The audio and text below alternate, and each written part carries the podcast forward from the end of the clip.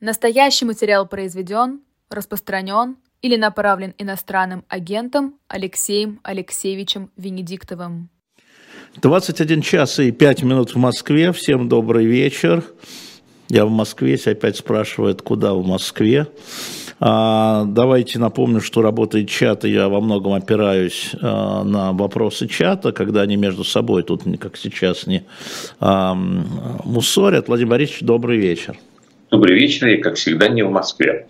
Как всегда не в Москве, ну, достаточно одного меня. А, Владимир Борисович, я вот думал, какой вопрос сделать для разминки, и вспомнил, что мне был задан вопрос, когда я а, сидел в слуха эхов а, вчера, а что бы вы пожелали Владимиру Путину в новом году? А, я ему пожелал, чтобы он увел армию в казармы. А вот. А что бы вы пожелали Владимиру Путину в новом году? Чтобы он э, нашел э, более экономный для себя и для окружающих, и для мира способ сохранить лицо. А, ну, здесь он один-то, наверное, не сможет, ему помощь потребуется. Тогда, чтобы заключил сделку со следствием. А вот вы думаете, что а, сделка чему-то поможет? Слушайте, если серьезно, я думаю, что пока э, мы не видим каких-то а, э, условий, которые бы выводили нас напрямую на что-то другое, кроме сделки. Может быть, эти условия в следующем году изменятся. Но пока э, без всеобщей мобилизации, наращивания армии там, до тотальных размеров 40, не знаю, там, миллионов или без применения ядерного оружия Россия не может преодолеть сопротивление Украины, а Украина не может достигнуть заявленных целей без того, чтобы ей предоставили наступательное оружие. А без этих двух условий э, ситуация выглядит так, что она будет продолжаться э, ну, вот в том виде, в котором она есть это истекание кровью с обеих сторон. Вот смотрите, а, я сравнил две бумажки, ну там наши зрители знают, как я люблю ковыряться в деталях. А, я сравнил запрос генерала Залужного, который он делал в интервью, что ему надо, да, а, самолеты, танки. Он говорит, мне нужно там 300-400 танков, мне нужно 200-300 самолетов. И сравнил со спецификацией, предоставленной Соединенными Штатами Америки. Вот первый во время визита, ни одного самолета, ни одного танка. Можете объяснить? Это же публично все. А, я, я, я должен сказать, что меня э, ну, немного раздражает, э, если представить, до какой степени она раздражает Зеленского, но тем не менее а какая-то двусмысленность позиции Соединенных Штатов Америки в этом вопросе. А, ну, не секрет, что большинство советских асов летали на поставляемых именно из Америки самолетов. Аэрокобра знаменитая. Да, что Во время конце, Второй мировой войны, да. Во время Второй мировой войны. При том, что в конце войны а, ну, появились а, летательные аппараты, там лавочки седьмой, по-моему, ну, уже такие вот, которые дотягивали до тех характеристик и стали летать, а, так сказать, наиболее продвинутые пилоты и на отечественных самолетах, и, конечно, рабочая лошадка были другие самолеты, но тем не менее, вот летали на поставляемых по ленд-лизу машинах в первую очередь.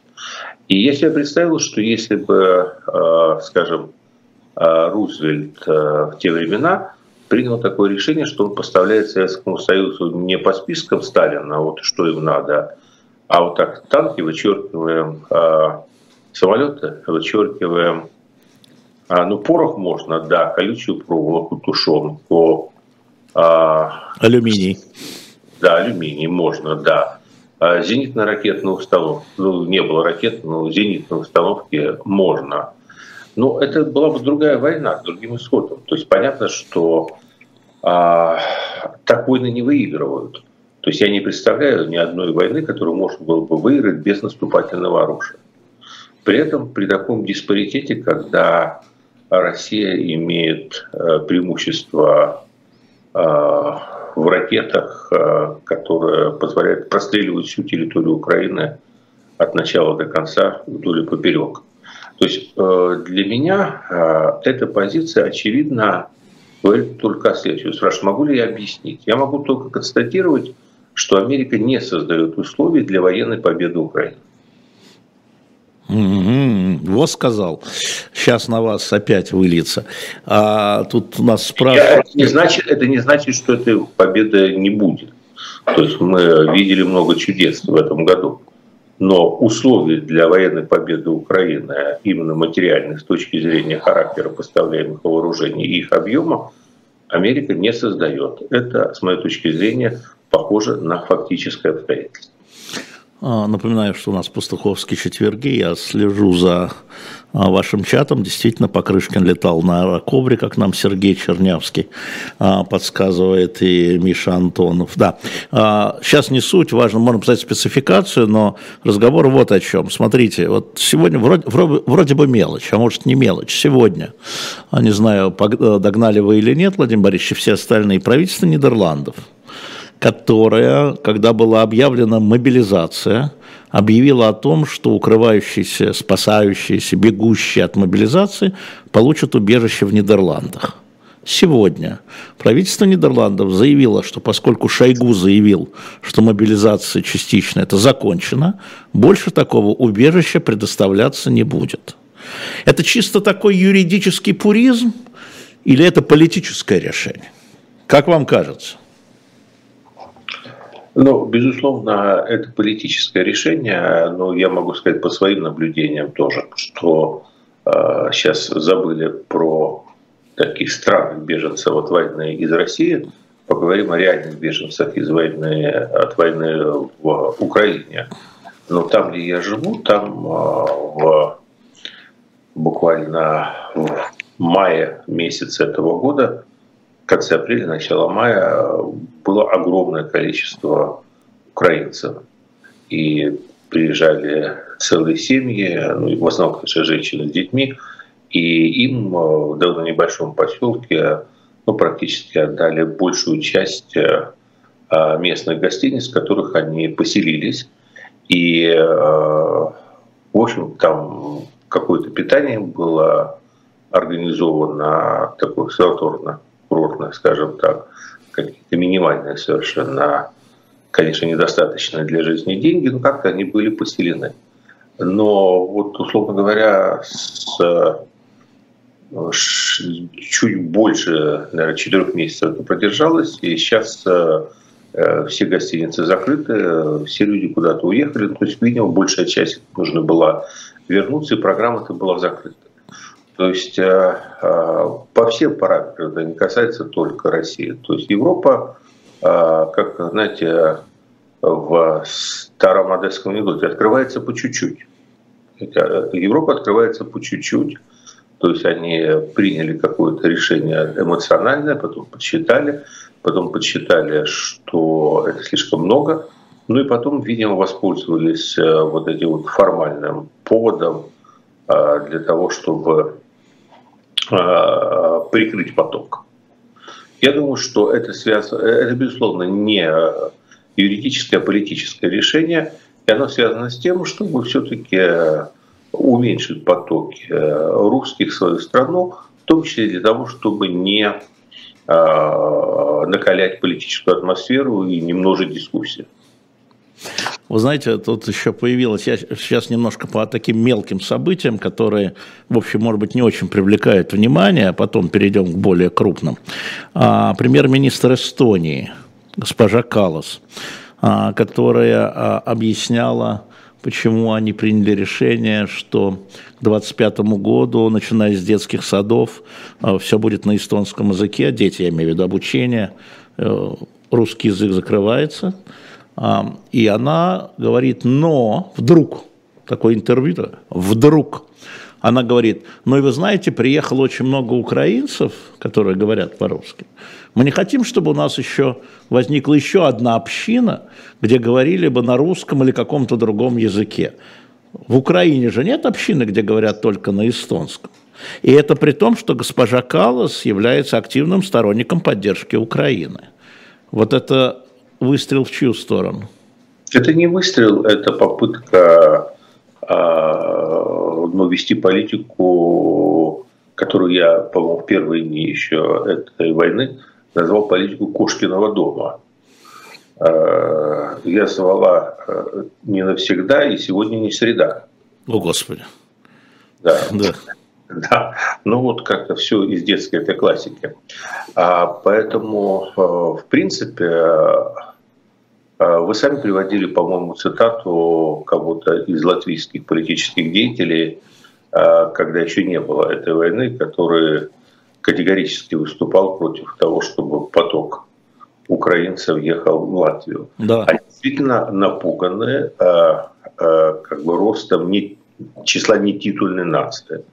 Это государства, которые сами осуществляют пока эквилибр. То есть на самом деле они ну, при всем при том, понимаете, с точки зрения истории, а, вот эти вот 30 лет независимости и 20 лет независимости, ну тогда довоенной, это очень мало. Это очень мало для того, чтобы можно было считать эту государственность устоявшейся.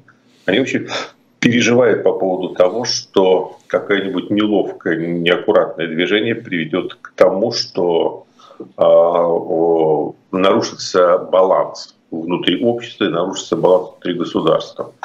Они напуганы, у них, э, извините, пожалуйста, очень плохой анамнез в отношениях с Россией. И, э, а что касается э, тогда отношений с, по 1940 году, но они тогда не делили Россию и Украину, это для них было нечто единое. Понимаете? Вот как ни парадоксально. А, поэтому, да, они напуганы. Они, с одной стороны, э, конечно, за Украину, но желательно не за их счет. И они готовы оказать всяческую помощь, но кроме вот этих красных линий, которые для них очень болезненны, это увеличение числа лиц на их территории, которые говорят по-русски. А вот смотрите, нас Никол, а, Николай из Риги, 34 года, ему говорит, насколько, как вы думаете, Европа может рассматривать украинских беженцев как ресурс для улучшения демографической ситуации? Из Риги человек. А, умозрительно, да, но такой ресурс а, существует и так в Европе Э, благодаря членству стран Балтии в Евросоюзе. Этот ресурс сейчас на полную используется. Ну, в Лондоне, если ты хочешь найти хорошего строителя, это, безусловно, лучше найти ребят из Литвы, они решают очень многие проблемы и решают их. То есть э, я, я не сказал бы, что э, демографическая ситуация в Европе такова, что они целенаправленно собираются решать ее при помощи беженцев с Украины. Ну вот смотрите, мы с вами говорили, что есть для Европы и Соединенных Штатов Америки красная линия, это наступатель, некое наступательное оружие, да, там, по спецификации. А вот сегодня мы вышли еще на одну красную линию, потому что беженцев э, украинских перемещенных лиц, как говорят в ООН, много, миллионы – и вы мне сейчас говорите, что помимо того, что это может быть раздражение там, населения местного, потому что там переполнены там, отели и что-то еще, еще языковая проблема или культурная ну, проблема. Можно, можно я сейчас нечто поправлю? Вот с моей точки зрения, с моей точки да, так я вашу точку зрения хочу. Если бы, если бы я был царицей, так. А, на самом деле... Екатериной II как памятник в Одессе. Да ну, какой-нибудь там ближе к европейским странам. Хорошо. А если, если бы я был царицей, то, конечно, а, работящие украинцы, цивилизованные, хорошо обученные, и, в общем-то, сейчас жизнью а, проверенные. То, знаете, испытания, они делают людей более стойкими, как правило, все-таки. То есть, конечно, это было бы решение очень многих проблем а, Европы, если этим грамотно распорядиться. Потому что Европа все равно использует а, а, прекариат, то есть, ну, по сути, в огромных количествах нелегальную рабочую силу из самых разных стран и источников. И все попытки как бы выйти в белую, они, как правило, все-таки заканчиваются ничем, либо заканчиваются скорее кризисом. Но мы наблюдали конечно, веселую картину после Брекзита Великобритании. Сейчас как-то потихоньку рассасывается, но а, совпадение Брексита и пандемии вместе привело к тому, что в принципе в Лондоне на какой-то период времени найти квалифицированного официанта, это была задача для доктора наук математических. Как, как его вычислить в этом городе? А, поэтому, да, конечно, теоретически я считаю, что а, Европа могла бы использовать это как ресурс. Но психология, она преобладает над а, такими рациональными рассуждениями. Эмоции преобладают над рациональными рассуждениями, и мне кажется, что страх вот перед эмигрантами вообще, ну, угу. в том числе из Украины, он перевешивает то, за что можно было зацепиться, как за некую возможность решать некоторые проблемы. Ну, а Я думаю, что решение, к сожалению, эмоциональное, а не рациональное. Рационально, э, я считаю, что это Европе было бы выгодно. Но раньше э, всех советских, ну, почти, рассматривали в Европе как русских. Как вы думаете, произошло разделение на русских и украинцев э, в э, общественном восприятии европейцев? Да, безусловно как следствие вот. Как следствие, да. Да. Не а, только, а, то есть произошло выделение все-таки. Выделение. А, из общей массы русскоговорящих. Угу. Вот смотрите, а, когда я спрашиваю, я не хочу подводить итоги года, потому что у нас все там, какая разница, 31 э, декабря, 1 января, а, все может случиться. А, я хотел бы вас вот о чем спросить. Понятно, что нас с вами удивил Зеленский в уходящем году, да, неожиданно вел себя. А кто вас еще удивил за пределами Украины? Вы же наблюдаете за, евро, за европейской, американской, мировой политикой. Кто вас удивил? Именно удивил. Вот черт, от него я этого не ждал. Ну, кроме Зеленского. Хороший вопрос. Как-то в этом году все было пресно и достаточно предсказуемо. Но все-таки удивил Байден. Он при всей критике, которую мы сейчас обозначили, он а, ну, занял определенную позицию, ее удерживал в течение угу. 10 месяцев. А, мы можем спорить, правильная эта позиция или неправильная, но расчет, я думаю, в Кремле в том числе был на то, что ну что, старик, он и есть старик, плывет, а, как бы перепутает Украину с Россией, Россию с Белоруссией и так далее. Нет, он ничего не перепутал. Э, мы опять-таки можем спорить с правильностью этой линии, но эта линия была выработана и проведена э, без колебаний. Напоминает о пастуховские четверги. Вот э, Вован Толеран, наш постоянный зритель, ну, иногда всякую ерунду пишет, ну, на то он и Вован, но иногда он Толеран. А, и он говорит, меня Медведев удивил. А вас? Опечалил, но не удивил опечалил. Почему ж? От чего ж? Я, в принципе, все равно не верю, что то, что мы читаем, есть отражение его внутреннего «я». Я все время пытаюсь понять, какие те условия, которые заставили его выбрать эту стилистику. Владимир Борисович, он же цену получил. Визит к президенту Си, встреча с ним, первый зам а, военно-промышленной комиссии. Он внутри бюрократии, как сказал один мой знакомый, который внутри этой бюрократии занимает немаленькое, а совсем большое место, он там с позиции 12 перебрался на четвертую внутри бюрократии. Ну вот цена за это, вот, вот эти все пляски. Чего это удивительно? Тогда очень умный. А, вы знаете, я все время вспоминаю рассказ Теодора Шанина, а, с которым я дружил, какое-то время, а он, в свою очередь, был очень близок к а, людям, ну, эмигрантам из Чили, которые были в правительстве Альенде. Ага. И он мне рассказал такую историю, что единственный человек, который после ну, заседания правительства Альенде выходил всегда пятясь задом, продолжая смотреть на Альенде, и поэтому не поворачиваясь к нему спиной, вот так вот прикладываясь вот до дверей задом. Это был Пиночет. Так. Ну да, он был членом правительства, да, он был начальником да, генштаба. понимаете? Да. А, а, это вот Медведев, вот это мы это я говорю, наш, это вот а, что-то мы заговорили о Медведеве, и тут же немедленно Владимир Борисович вспомнил Пиночета. Ну, мы это еще обсудим, когда это хорошо после Нового года. А, Владимир Борисович, сейчас в Фейсбуке так развернулась дискуссия, а, нужно ли давать э, никакой свободы врагам свободы и никакого правосудия врагам правосудия. Это в связи с приговором, э, вынесенным э, сенатору Арашукову. Я хотел задать вам вопрос, может быть, как юристу, да, а, по поводу правосудия. А, никакого правосудия врагам правосудия, тем самым, кто вот эту всю систему строил. Ваша какая но, точка зрения? Но, но это я никогда не приму, понимаете? Я а почему? Там есть объяснение, да, вот они вот э, будет их судить по той мере, которой они сами себе и другим, вернее, э, это применяли.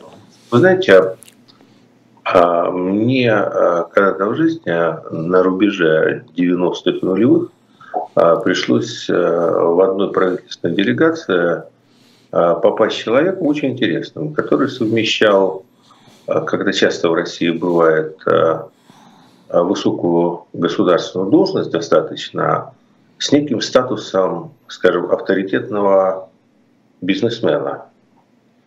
И у меня сложился с ним, как, как часто бывает, дорожный ночной разговор длинный. И он сказал такую странную, слушай, мне так надоело вот, стрелять, там, терки, все. Слушай, я бы был бы счастлив, вот если бы мы могли все договориться, что вот собрать такой консорциум, комиссию, комиссию. Сходку это называется. Да, сходку, да, да. Что мы не подкупаем судьи. Вот как решат, угу. вот как решат. И вот, и, то есть, и я бы вписался, сказал он. Но потом пришел Владимир Владимирович Путин угу. и решил проблему другим путем. Он просто купил всех судей сразу оптом по рыночной цене со скидкой. Угу. И дальше вопрос отпал. Понимаете, этот путь, э, пусть э, дадут ту меру, э, которую как бы заслуживают, он для всех будет. Тем, кто это пишет, тоже дадут меры. Ну, какой-то другой меры. Понимаете, когда будет... Вот для меня точка отчета кстати, хорошо вспомнили Пиночет. Вот хорош, хорошая тема, на самом деле. Месту. Понимаете, для меня точка отсчета России будущего так. это тот момент, когда закон, пусть самый жестокий, самый гадкий, самый мерзкий, но одинаковый для всех. Вот когда это будет одинаковый для всех закон, и вот э, начнется вот это вот применение единой меры – а не вот той, которую заслуживают. Вот единая мера. Угу. Вот с этого есть шанс чему-то вырасти. А пока будут самые красивые слова, ну, были красивые слова в 90-е, и был, помните, отходящий анекдот, э, что там Березовский и Гусинский э, принесли взятки судье, один миллион, другой 2 миллиона, судья отдал 1 миллион. Там кому-то из них сказал, что беру по миллиону, дальше буду судить по справедливости. Да, был такой анекдот, верно. Да, но это ведь на самом деле все о правосудии в 90-х, его тоже на самом деле не было. Вот, э, понимаете, я же практикующий адвокат. И, и там его не было, вот не надо иллюзий. А, его не было. Вообще в России практически правосудия как такового не было. Может быть, пару лет, э, вот золотых лет э, после судебной реформы Александра II в XIX веке, потом убийство царя, контрреформа Александра III, и дальше уже все поехало. Ну а дальше при советской власти его не было по определению. После советской власти были мечты, но упали в коррупцию. Потом из коррупции вернулись к нетоталитарной системе. То есть у нас не было правосудия. Для меня Россия будущего начинается с закона, с правового государства единой меры. А вот свободы, там, степени, там, политические демонстрации, право говорить, я понимаю, что сейчас, э, сейчас я скажу ересь просто. Да вы постоянно несете ересь, как тут нам да. пишут, и что? Вы понимаете, э, у меня сын писал диссертацию здесь уже угу. в Англии. И писал диссертацию смешно, взял две пары э, такие, э, Украину, Польшу и Мексику, и Чили. И он исследовал просто вот судьбу демократии. И там такой интересный парадокс, что там, где демократия происходила вот таким взрывным путем, угу. вот э, вышли так, завеску раскрыли, и свобода. Вот она везде потом очень сильно деградировала. Условно говоря, в Украине и в той же Мексике. А где демократия предшествовал такой довольно жесткий период диктатуры, а это Польша, где был известный, как говорится, эпизод 1981 года с введением военного положения. Да, и, имени товарища Ярузельского. Имени да. товарища Ярузельского. А. И это как бы Чили, где вот этот эпизод с Пиночетом. Там по каким-то причинам эта демократия потом, через этот переходный период, зацепилась как бы покрепче, скажем так. Не могу сказать, что изъяновы там тоже мы видим и в Польше, и в Чили, кстати, между прочим, сейчас идет регресс серьезный. Ну, да, ну, Но тем не менее она зацепилась. И стали смотреть причины. А причина следующая, что внутри вот этих вот диктатур правых, а, условно говоря, ну, для Русейска трудно сказать, такой левый, наверное, ну, там, ну, да. тем не менее, шло институциональное строительство.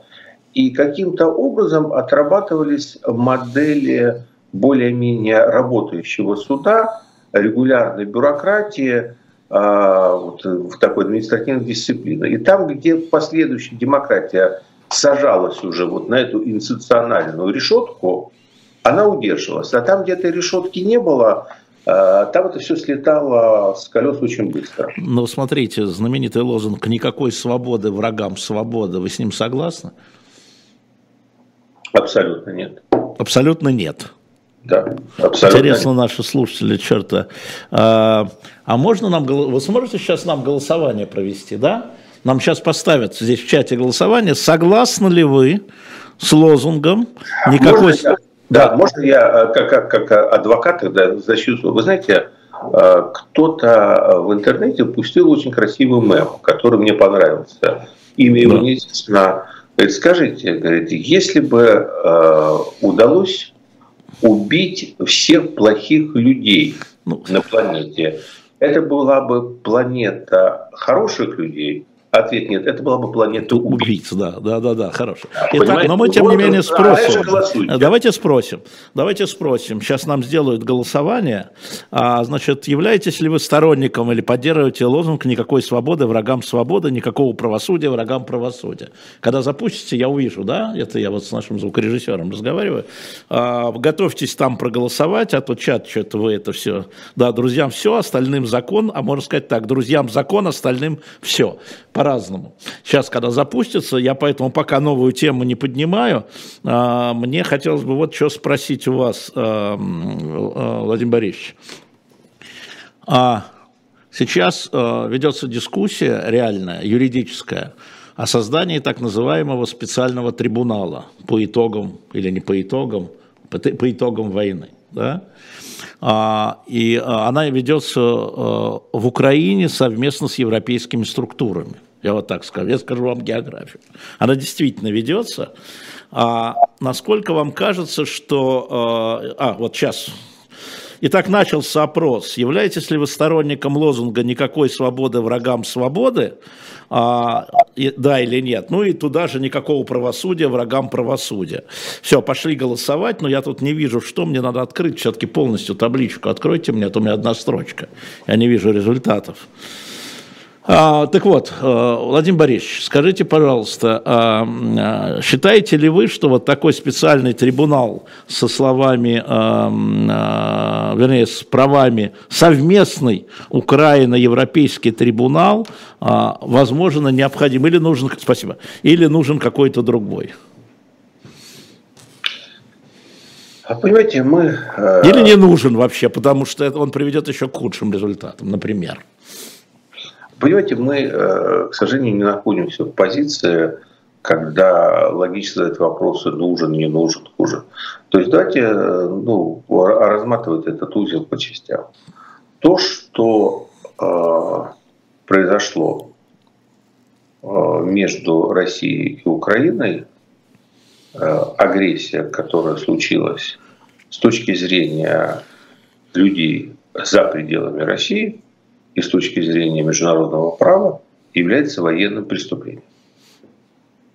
То есть с точки зрения э, значительной части э, европейцев, американцев, э, это военное преступление. Для если есть преступление, должно быть наказание. Так. Соответственно, в той или иной форме вопрос у суде встанет. Поэтому отрицать то, что рано или поздно будет суд, который э, даст юридическую оценку этим действиям, с моей точки зрения, невозможно. Нет, смотрите, есть же вот конкретные вещи, уже, сейчас я просто напомню, что уже, по-моему, несколько российских военнослужащих осуждены украинским судом, приговорены, к, а, ну, те, кто в плен попадал. Право имеет, да, но, но ну, это осуждены украинским судом. Да, украинским судом. Да, вот, это, вот, это, вот, вот это вот... Э, вот. Значит, дальше возникает вопрос а, а, следующее, что э, если есть какие-то военные преступления, то ну, логично, что должен быть какой-то суд. А где, а, собственно, должен состояться этот суд? Но с моей точки зрения, самое логичное место для этого суда – это Россия. Так, хотел, только хотел спросить, а судьи кто? Да, ну ничего страшного, найдутся. Нет, нет, я это хотел до того, как вы сказали Россия. Да, да. Самое логичное место для такого суда – это Россия. Потому что я думаю, что рано или поздно э, Россия спрянет от сна, и на обломках самовластия напишут э, чьи-то там имена, да, которые должны быть привлечены к суду. Как разделить а, криминальную да, ответственность и, и, и политическую ответственность? Как разделить? А, ну, юрист. Это, это, это достаточно сложно разделить. Это вопрос о том, кто и как принимал решение. И ситуация очень гнилая, потому что э, Путин создал механизм коллективной поруки. В этом смысле он э, учился у Сталина действительно серьезно. И люди, которые сегодня входят в высшее руководство России – я убежден, что из них, дай бог, чтобы 30% реально поддерживало войну с Украиной. Как разделить... Да, э, как, я, нет, это... нет, нет, подождите, Владимир Ильич, как разделить ответственность и месть? Ну, это вообще практически в России невозможно разделить. Это и сейчас происходит. Слушайте, сейчас вот эти вот санкционные списки, которые составляют, как их разделить? Мы знаем, я спрашиваю вас. Да, я думаю, что никто и делить не будет. Э, ответственность будет идти рука об руку с местью, как всегда в жизни и бывает. Ох-охо. Вопрос сейчас, давайте я сейчас скажу. Давайте. Вот э, ответ на все эти вопросы дает практика. А практика у нас была в 1953 году. И ответ был очень простой. Тот, кто успел стать судьей, снимает с себя юридическую ответственность, а с политической как-то потом разбирается. А, вот так вот. А, ну тогда понятно. А, да, это э, эк вы, батенька, завернули, я бы сказал так. Я хочу напомнить, ну, что... Разве не так произошло? Да, да, да, да. А, я хочу напомнить, что у нас идет голосование, у нас уже почти 2000 голосов, на самом деле. Являетесь ли вы сторонником лозунга «Никакой свободы врагам свободы», и мы расширяем с Владимиром Борисовичем а, «Никакого правосудия врагам правосудия». Собственно, я от этого зашел, поскольку идут дебаты довольно сильные по этому поводу поводу. А, кстати, между прочим, помните, да, в конце Второй мировой войны, когда обсуждался Нюрнбергский трибунал, там Черчилль а, выступил против трибунала, сказал расстрелять этих негодяев и все. И все. А, и вот опять э, вы мне помогли, потому что я хотел сказать, но не сказал. Понимаете, ключевой вопрос, э, который меня мучает во всех этих разговорах, это в их э, ну, преждевременности потому что вопрос, как вы справедливо заметили, о создании Нюрнбергского трибунала, если я не ошибаюсь, стал уже на Ялтинской конференции, да? Ну, по-моему, да, на Ялте, да, конечно, нет, на Ялте, на Ялте, в 45-м, да, в 45-м. Да, ну, в 43-м нет, на Тегеране нет. Да, да, вообще было бы странно, в моем понимании, вот э, в российско-украинской войне мы сейчас находимся где-то на уровне Сталинграда вот если так. честно. А, то есть вот мое понимание логики этой войны, это сейчас где-то уровень Сталинграда. Это вот э, какая-то решающая битва, которая вот был, был ли, условно говоря, Херсон Сталинградом или нет, время покажет. Но где-то мы около этого. Угу. И понимаете, в этот момент надо, мне кажется, решать э, насущные задачи, э, отбить э, нападение, отбить агрессию, а потом уже, когда ну, станет понятно, что идет доигрывание партии, будет время подумать о, о международном трибунале. А вот сейчас, когда эти вопросы все поднимаются, от них очень сильно идет политическим маркетингом, то есть вот всем тем, что мы относим а, к, к пиару, потому mm-hmm. что это не практический вопрос сейчас, потому что трибунал тогда создавали, понимая, что они дожмут. Они уже понимали, что они дожмут, уже не было ни у кого сомнений. Вопрос был в том, сколько еще миллионов там надо будет положить. Но уже поскольку тогда не считали тоже, то... А, и вот тогда уже они решали этот вопрос как практически. Поэтому если бы этот вопрос стал э, практическим, его надо было бы решать. Сейчас он не стоит, это Но, видимо, стоит, если обсуждают, если ставят, все время поднимают вопросы. Поднимают, потому что мы живем в такое время, когда э, желание мозга опережает, как бы, эмоции опережают э, волю.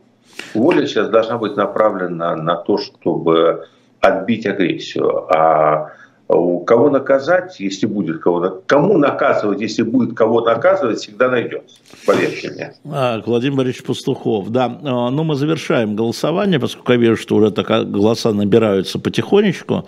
Значит, я, мы задали с Владимиром Борисовичем Пастуховым вам вопрос, являлись ли вы сторонником лозунга «никакой свободы врагам свободы». И, ну, и я добавлял устно, соответственно, никакого правосудия врагам правосудия, поскольку такая дискуссия идет в Фейсбуке в первую первую очередь. А, было интересно, 2400 у нас сейчас вот будет, 2400 проголосовало, 2400 человек, 32 процента а, считает, что да, я сторонник такого лозунга «никакой свободы врагам свободы», и 68% на этот вопрос отвечают «нет». Прокомментируйте, Владимир Борисович, ваших постоянных э, зрителей. Слушайте, я всегда люблю тех, кто меня любит. Я люблю свою аудиторию. Ну, вот она развалилась на трети, две трети. Ну ладно, слушайте, ну то какая бы это была бы аудитория либеральная, если бы в ней было единое мнение? Мы же с вами не в единой России члены. А соотношение прокомментируйте. Я не вас не отпущу вчера. По нынешним временам в условиях войны соотношение прекрасно. 68% людей, которые удержались над эмоцией. Потому что эмоции нормально, хочется человека убить. Да, а это, к сожалению, контрпродуктивный метод. Да, тут меня спрашивает Анна Изао, видимо, она хотела меня поправить, но вам не удастся меня поправить. Говорит, разве военнопленных судят? Да. Я имею в виду, вот я знаю процессы, которые были. Да. Если военнопленные выходят за рамки выполнения задачи, проявляют э, э, особый садизм и жестокость и совершают угу. невоенное преступление, их, безусловно, судят. Ну, не военные, в кавычках военные. То есть, если это мародеры, их судят. Если это насильник, их судят. А, да, это... там не так. Ну, ладно, Владимир Борисович, ладно. А, вопрос о статусе военнопленных – это отдельный вопрос. У меня еще один к вам вопрос а, был. А, а, ну, возможно... Сейчас статус военнопленного один материал для обмена. Мне кажется, это все уже... Молодец. Ну, тут надо похвалить вас. Ну, молодец. Ну, молодец. Каждую неделю. Каждую неделю несколько десятков человек. А, да, но сразу хочу сказать нашим зрителям, что всех на всех не получается, потому что списки, они как бы а, гуляют то ли он пленный, то ли он э, дезертир, то ли он пропал без вести. Ну, понятно, да, списки не получают. Поэтому десятками меняют, это тоже правда. Это, кстати, отдельная история э, для историков этой войны в будущем. Вопрос, Владимир Борисович. Лишение России возможности быть постоянным членом Совета Безопасности или право вето. Разговаривал тут с некоторыми ООНовцами – знаете, такая, такая разножопица, как принято говорить в кулуарах, а, именно юридическая. Но поскольку все вешают мне лапшу на уши, юристы, не исключая вас, естественно, а, я имею в виду юридическую позицию, я несколько потерялся. А как вам видится? Ну, точно так же, как мы сейчас обсуждали э, ситуацию с международным трибуналом, э, пиар вопрос, не практический вопрос. Э, это возможно только при одном условии. Если вообще снести к чертовой матери э, весь этот институт, Организация Объединенных Наций, вместе с ним всю существующую систему международной бюрократии, ну, вот этот механизм. Знаете, где, знаете, где там зазор? Может быть, вы к следующему-то и посмотрите нашему разговору. Вот где зазор? Это зазор перехода права от Советского Союза Нет к России. Нет там никакого зазора. Нет там никакого зазора. Что сейчас... Э, Нет, где э, юристы ищут зазор, я вам просто... Они ищут, но не найдут, потому что тогда команда Ельцина грамотно отработала и позарились э, странные ну, другие, родившиеся после бывшего СССР, на то, чтобы обменять там долги, э, пассивы на активы. Понимаете? Тогда же было предложено совершенно внятно, что э, есть два пути. Либо Россия становится правоприемником э, СССР и берет на себя все его долги, в том числе, а не только активы и пассивы, и становится политическим правоприемником. И с этим тогда все согласились. Э, и, кстати, насколько я понимаю, Россия долги СССР выплачивала. Не знаю, выплатила ли все, но выплачивала. По-моему, выплатил Касьяновский, да. Касьяновское правительство. Да, понимаете, так что в данном случае это даже чище, чем правоприемник. Вот где вопрос мог стоять и еще может стать, но тогда это правоприемство между царской Россией. Вот если бы Лига наций была, это было бы довольно э, интересный аргумент. Я бы его рассматривал. Понимаете, вот там вот правоприемство между советской Россией и царской Россией, это такой вопрос действительно сложный. Здесь э, э поздно после драки э, махать кулаками. То есть я понимаю, что желание сейчас ну, такое, чтобы вот вообще все было. То есть, ну, я даже не хочу эту юридическую сторону обсуждать. И есть Китай. Так. Который на сегодняшний момент просто э, любое решение о выводе э, России из Совета Безопасности будет блокировать. Понимаете? Тогда дальше надо выводить уже Россию и Китай из Совета Безопасности. Дальше и вернуть Тайвань. И, да, и вернуть Тайвань. У нас же есть второй Китай. Э, у нас есть тут сторонники э, э, фэнтези политической. Пусть они проголосуют, насколько они считают такой. То есть я считаю, что это уйдет только вместе со всей системой международных этих институтов, когда появятся совершенно новые институты на других принципах. Может такое случиться по итогам войны? Ну, теоретически, да, если она перерастет в Третью мировую уже такую да, не новый он будет. Настоящую. Да. Конечно, тогда так оно... Так тогда и обсуждать никто не будет. Если а. это случится, то оно естественным образом все развалится. Поэтому вопрос, э, мы очень много накидываем, но, к сожалению, эмоционально, вот каких-то э, фальшивых таких вопросов, которые будоражат умы только для того, чтобы можно было поговорить, а, а дальше не только поговорить. Знаете, есть люди двух типов.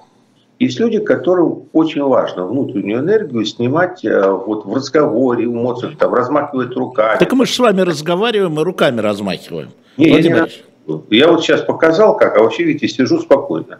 Вы знаете, есть два типа истерики. Так. А, я ведь наблюдал, поскольку работа адвокатская, людей вот в тяжелейших ситуациях, вот в ситуациях жизни и смерти. Кстати, людей э, всех э, вы знаете. И вот есть два типа. Вот есть люди, которые в ситуацию угрозы, они начинают вести себя как та лягушка, которая сбила сметану. То есть они раздуваются как рыбачок, машут руками. То есть у них истерика, она выплескивается как агрессия, вот как агрессия. То есть они такие страшные, и вот действительно часто вот, э, действительно сбивают эту сметану. Такое бывает. А есть другой типаж а, как бы человек замирает. Человек замирает, и вроде как он вообще заснул, кажется. На самом деле он стоит, и вот стенка, которая перед ним, он ее сканирует. Он ее сканирует, не шевелясь. И потом, в конце концов, он где-то находит трещину, и тогда он уже всю энергию вот в один этот удар вот в эту трещину бьет. Понимаете, э, с этим ничего не понятно. Два, два психотипа, две, ре, две реакции на кризис, на угрозу, на страх. Мне, мне, по моему психотипу, второй ближе. Поэтому, когда я вижу, как люди машут крылами и предлагают, давайте, а это снесем, а он несет, а это туда чего. Я все время, а, а я продолжаю сканировать эту стенку и понимаю, это не трещина, здесь кирпич. Сюда биться бессмысленно, лоб расшибешь. Угу. Интересно. Еще одна тема, которая сегодня, ну, она такая, а может и не поверхностная, да, это, а, поскольку всегда возвращаешься к истории, ну, естественно, снос памятником а, основателям Одессы, это не памятник Екатерины II, уже затрахали меня неправильными названиями, это основателям Одессы, ну, конечно, Екатерина была на центральном цоколе, и памятник Суворову. А, такой э, несчастный памятник, который уже сносили а, после Октябрьской революции и потом восстанавливали уже в независимой Украине в 2007 году, а сейчас а, опять снесли. А, я, когда меня спросили, сказал, да и пусть, господи, э, матушке от этого не жарко и не холодно, да и э, князю Потемкину с Платоном Зубовым, который там тоже не жарко и не холодно. А вы что думаете по этому поводу? Думаю, что не жарко и не холодно. Я думаю, что но ну, неуместны сейчас эти памятники в тот момент.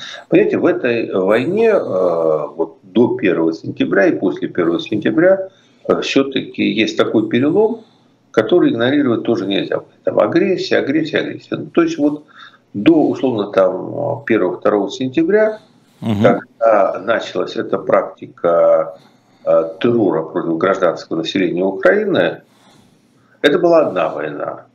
Сейчас это другая война. То есть э, тех же одесситов, насколько я знаю, просят э, по возможности там покидать город. Да, обстреливают, да, обстреливают. И обстреливают, и главное, невозможно энергетическую... Наверное, надо сказать, обстреливаем с моей, да. с моей да. московской позиции. Ну, мне как бы, да. Географической, я имею в виду. Мне, мне как бы уже да. проще, чем вам. Да. Хотя в, в одном отношении мне проще, чем вам. То для меня угу. это так, как говорится, привязано. Ну, да. Но тем не менее, то есть, а как, как, какого Суворова? То есть люди, действительно такой момент истории, когда люди не хотят ничего, слышать никаких деривативов от слова русский. Угу. И не хотят слышать деривативы. Мне Денис тут пишет, ну она немка, зачем ее пальцами трогать, пальцами? Она немка, Екатерина, Она. София обрус... Августа Ангальцербская, простите. Обрусевшая немка. Ну, обрусевшая. Да.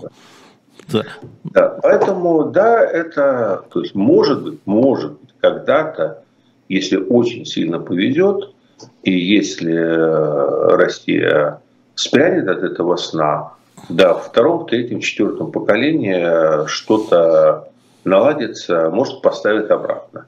Ну, я поэтому как-то вот не понимаю ну, этой истерики вокруг. Да, ну, не доживем, да. Но, понимаете, для меня важнее, чтобы люди не гибли и чтобы этот брак прекратился, а вот э, памятники стыда не имут. Ну и повторяю, у них э, и матушке Екатерине, и этим четырем джентльменам, и пятый Суворов, и лошади да, его я, Суворовской я все равно. Я не готов тратить ваше время, свое время, время слушателей – на сожаление... Э, Обсуждают. Владимир да, Борисович, да. понимаете, я не про сожаление. Я про проблему. Вот смотрите, там, одной из причин э, значит, э, военных действий Путин называл э, одной из задач, называл денацификацию, одной из причин русофобию. А, вот э, стоял памятник русской императрице до 24 февраля. Более того, поставлен был украинцами, да, Одесским горсовет. Значит, э, российские войска входят, памятник российской императрицы сносят. Обратный результат. Вы знаете, я могу повторить, я, по-моему, уже один раз это говорил в передаче. У меня эпиграф в статье «Точка Оренбурга», который Э, Сережа Соколов убрал при редактировании, он был такой шуточный, но на самом деле неуместно статья, к сожалению, грустная. Он был такой, у вас, говорит, случаи русофобии в Европе были? Нет, никогда. Говорит, будут. А, ну вот. Понимаете, просто как всегда... Как мы поглупели, да. Вообще в Кремле большая проблема, они постоянно путают причины и следствия. Так у них все правильно, но просто они путают причины и следствия. То есть это русофобия есть следствие войны, а не война следствие русофобии. А, вот. А, в принципе, связка, да, есть, но только в другую сторону. Вот, а вы говорите, э, тема ерундовая. Какая же она ерундовая? У нас получается, что российское правительство э, порождает русофобию. Главный русофоб в Европе, в Украине. В результате. А, вы знаете, я э, план перешел из «Ночи в Лиссабоне» на угу. перечитывание «Теней в раю». Ну, в той степени, в которой времени на это хватает. Э, у меня полное ощущение, что мы ни одного слова и ни одной слезы больше, чем немцы в 42-43 э, в эмиграции не выжмем. Вот все это было. Понимаете, все это было. Все это было именно так. Все это было а, по вот этим вот диалогам «Вы немец», а, «Как я вас всех ненавижу», и, и на это нечего ответить. Ну и сейчас замените во всем ремарки слово «немец» на слово «русский», и вы получите книгу «Современность». А, ну, значит, э, лекарство – это время. Лекарство – время. Мы же видим, что причем не сразу, понимаете, э, причем не сразу. Все говорят, вот денацификация там после войны.